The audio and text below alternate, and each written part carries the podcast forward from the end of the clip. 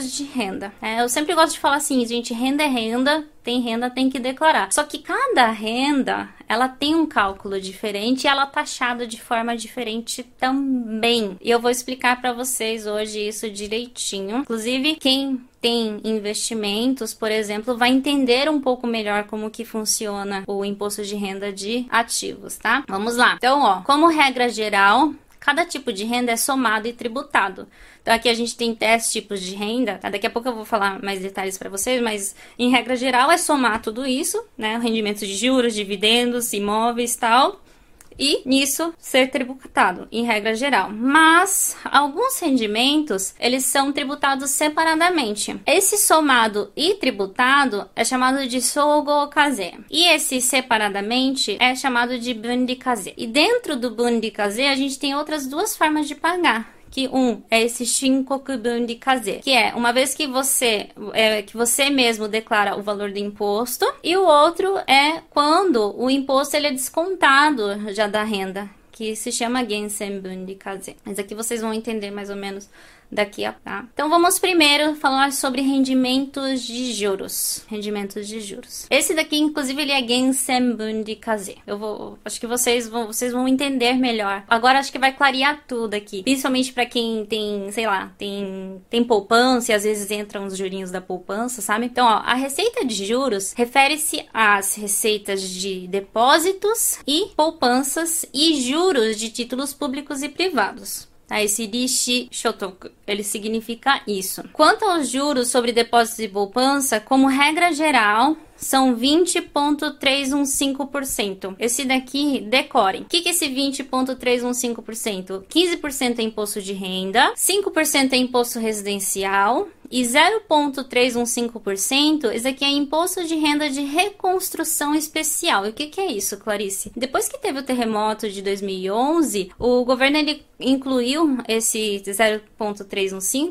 Acho que eu não lembro até que ano que era, mas ele tem um final, né? Começou em 2011, ele tem um final é, para ajudar né, na reconstrução das províncias que foram afetadas. Então a gente paga isso no em todos os juros que nós recebemos no banco, por exemplo exemplo. Então, notem aí. aí vocês podem até, acho que no, Banco do Brasil, que é mais fácil, que vai estar tá tudo em português, né? Vai estar tá escrito assim, ó. É, você tem tantos por cento de juros, vai ter dois, duas porcentagens de juros ali. Um é antes do imposto e o outro depois do imposto. Daí, pequenininho, vai estar tá escrito que é descontado 20,315% do lucro obtido através desses juros. Então, esse, essa porcentagem aqui é do lucro, tá? Não é do total que você tem ali acumulado que você investiu em títulos ou que você tem na poupança. Esse 20,315% ele é somente taxado do lucro que você teve, ok? E é, os juros sobre títulos do governo e outros, ele pode ser Shinkokubun de Kaze. Então vou voltar aqui só para a gente fazer uma revisão. Tem dois tipos de Bun de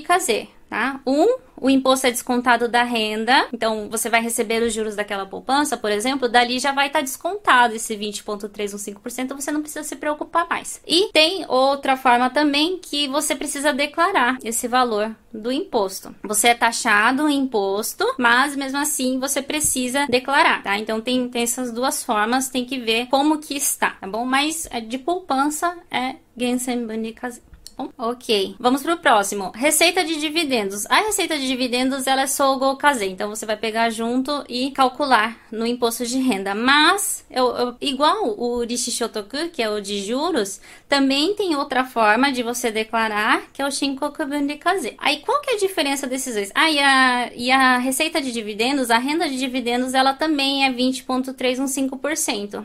Quem já recebeu dividendos aqui no Japão, meus alunos, taram que já é descontado esse 20,315%, mesmo você optando por não, não descontar o imposto de renda e você fazer a declaração no final do ano, ou melhor, no ano seguinte. Mas mesmo descontado, daí você pode escolher entre esses dois tá? Às vezes, você escolhendo pelo Sogo ou Kaze, você consegue fazer uma dedução de dividendos no ano seguinte e às vezes o seu imposto ele fica até um pouco mais barato, tá? Sobre, sobre essa dedução de dividendos, eu vou falar um pouquinho melhor na próxima aula, tá? Mas só para vocês saberem que tem, tem essas duas opções, tá? Se optar pelo Sogo ou Kaze, dá para fazer o Haito Kojo. A próxima renda que nós podemos ter e declarar é a renda imobiliária. Aqui eu coloquei assim: as rendas imobiliárias são receitas com aluguel de terrenos e aluguel de apartamentos. Notem que eu coloquei aluguel. A renda que você tem ao vender um imóvel, ela já é uma outra renda. Vou um pouquinho o slide mais para frente e já volto. Que é essa renda aqui, ó, Joto Shotoku, que é receita de transferências de bens, tá? Então, esse Fudosan Shotoku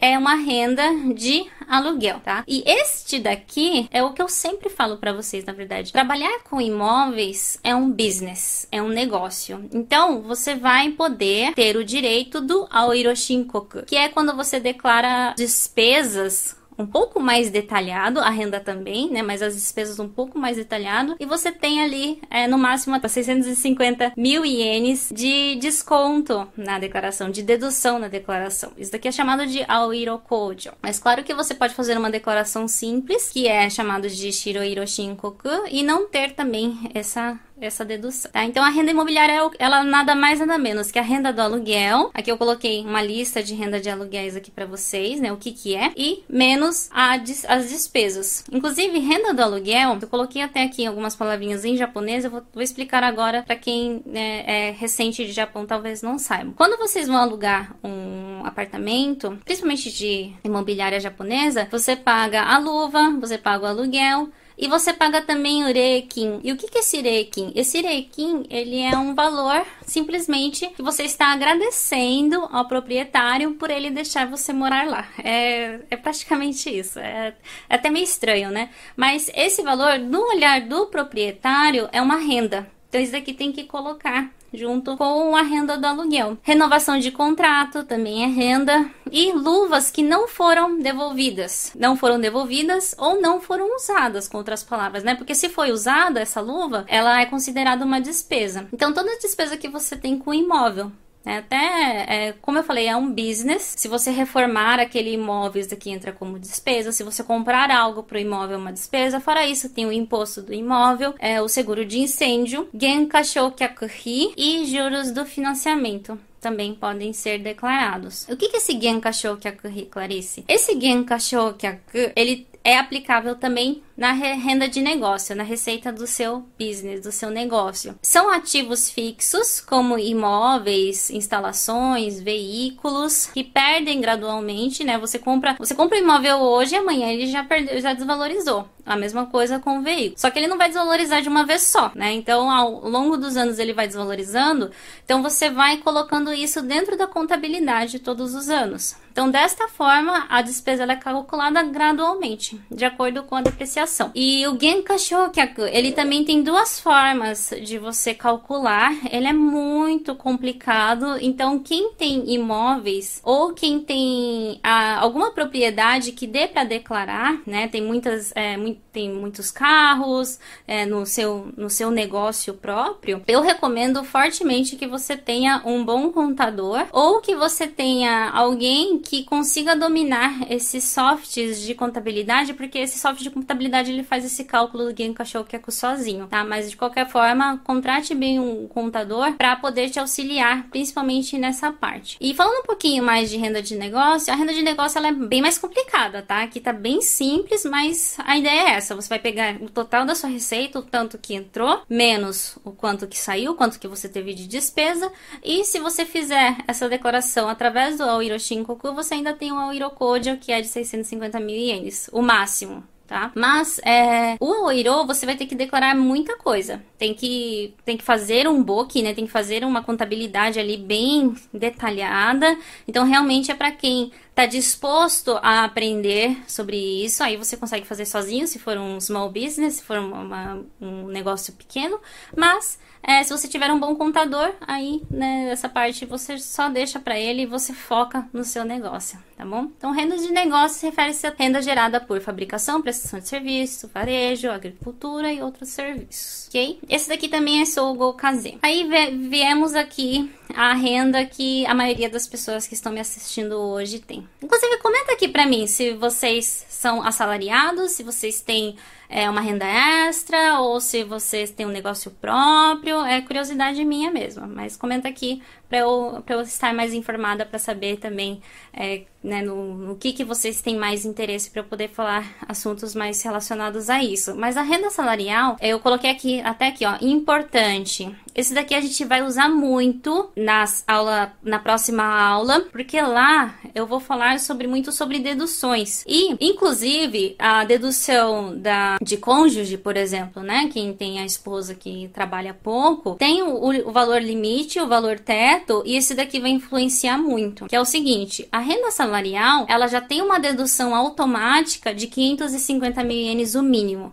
Isso aqui daqui vai variar também de acordo com a renda, tá? Mas uma renda de 1 milhão e 650 mil, se eu não me engano, que é o mínimo, né, é, pra, dessa, dessa dedução é 550 mil. Daí ultrapassou de 1 milhão e 650 mil o salário, daí essa dedução ela vai aumentando também. Então a renda salarial. Então um exemplo para ficar mais fácil de vocês entenderem. Se vocês terem um salário de 1 milhão e 550 mil ienes, automaticamente ele já tem essa dedução de 550 mil. Então, a sua renda salarial, ela não é 1 milhão e 550 mil ienes, ela é 1 milhão de ienes perante a receita na hora de tributar, tá? Entendido? Então isso aqui é muito importante. Anotem aí para vocês não esquecerem essa parte que é muito importante. E aqui eu coloquei bem pequenininho, mas é uma, é uma eu tô repetindo aqui o que eu falei aquela hora. Esse, esse, essas outras rendas aqui que é relacionado ao salário, que é o subsídio de deslocamento, né? Ajuda com a, com a gasolina, é, benefício seguro social e isso daqui é isento de imposto, tá? Não é taxado, não é incluso no cálculo, não é incluso no seu salário ok? E bônus também, tá? Quem, quem aqui já recebeu bônus? Antigamente não era muito comum é, quem trabalha por empreiteira receber bônus, né? Mas hoje em dia já está muito comum. Quem aqui já recebeu bônus devem já ter notado que foi descontado ali né? Um imposto, o Chacai Roquem também. Eu lembro, até hoje eu lembro o meu primeiro bônus. Eu fiquei triste, porque eu achei que eu ia receber o valor inteiro, mas não, foi descontado tudo direitinho. Então, é, essa, essa é a renda salarial, tá? Não esqueçam. Renda de desligamento. Eu coloquei também renda de aposentadoria, mas isso daqui eu estou me referindo ao Taishokukin. Algumas pessoas se referem a essa renda, né? Esse, esse subsídio, como FGTS. Eu não gosto muito muito, porque o mecanismo é totalmente diferente. Esse Taishokukin, ele é totalmente voluntário da empresa, não é que o governo tem, né, é, isso para meio que obrigando as empresas a entregarem isso. Então, eu até coloquei aqui, ó, vai depender do regulamento da empresa, tá? Não são todas as empresas que têm o Taishokukin. Mas, se por acaso vocês receberem o Taishokukin, lembre-se o que o cálculo é esse, para saber qual é a renda, tá? E outra coisa muito importante, peçam esse papelzinho aqui, até coloquei em kanji para vocês, para vocês pedirem. Diz aqui, ó, Taishoku shotoku no jikyuu ni kansuru. Então, preenchendo esse papelzinho, você não vai precisar fazer a declaração de imposto de renda, porque na hora que eles pagarem o Taishokukin, de acordo com essa solicitação que você fez, eles já vão descontar o imposto. Então, você não vai precisar ter esse trabalho de fazer a declaração, tá? Mas se precisar fazer, lembre-se que o cálculo é esse, para saber qual que é a renda. Tá? Ah, e aqui em cima eu tô, tô colocando aqui para vocês, tá? Para vocês saberem se ele é Sogo Kaze, se é esse no final soma tudo e vai ser tributado ou se ele ser tributado separadamente, tá? Tem outra renda também que ela é bem interessante, que é a renda florestal. E o que, que é esse daqui? Ela é uma renda quando você possui um, um terreno mais de 5 anos e esse terreno ele é registrado como Sanlin e você vende esse terreno. Então, né, lógico que raramente acredito que alguém vai ter uma montanha aqui, mas se você tiver uma montanha, saiba que se você tiver em posse dela durante cinco anos e vender, essa renda que você teve desse dessa venda, ela vai ser Sanrin Shotoku. Diferente desse daqui, que é a transferência de bens, Joto Shotoku. Então, o que é essa transferência de bens? É toda receita, toda renda gerada quando você vende alguma coisa.